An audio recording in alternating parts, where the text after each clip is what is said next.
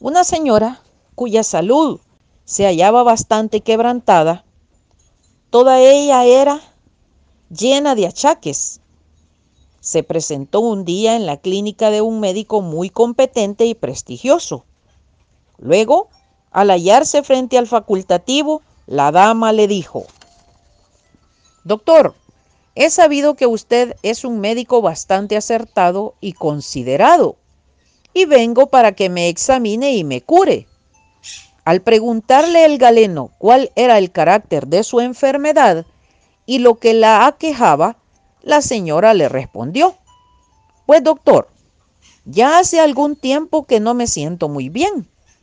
Padezco de, de dolores de cabeza y de fuerte sinusitis.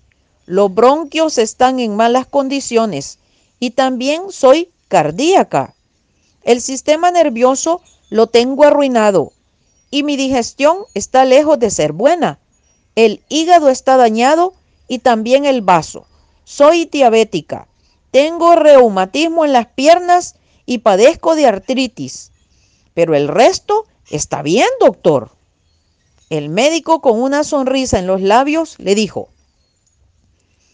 pero si usted, señora, no tiene nada bueno, toda usted está arruinada. A usted hay que hacerla de nuevo. Ojo, somos lo que pensamos y confesamos. Bendiciones.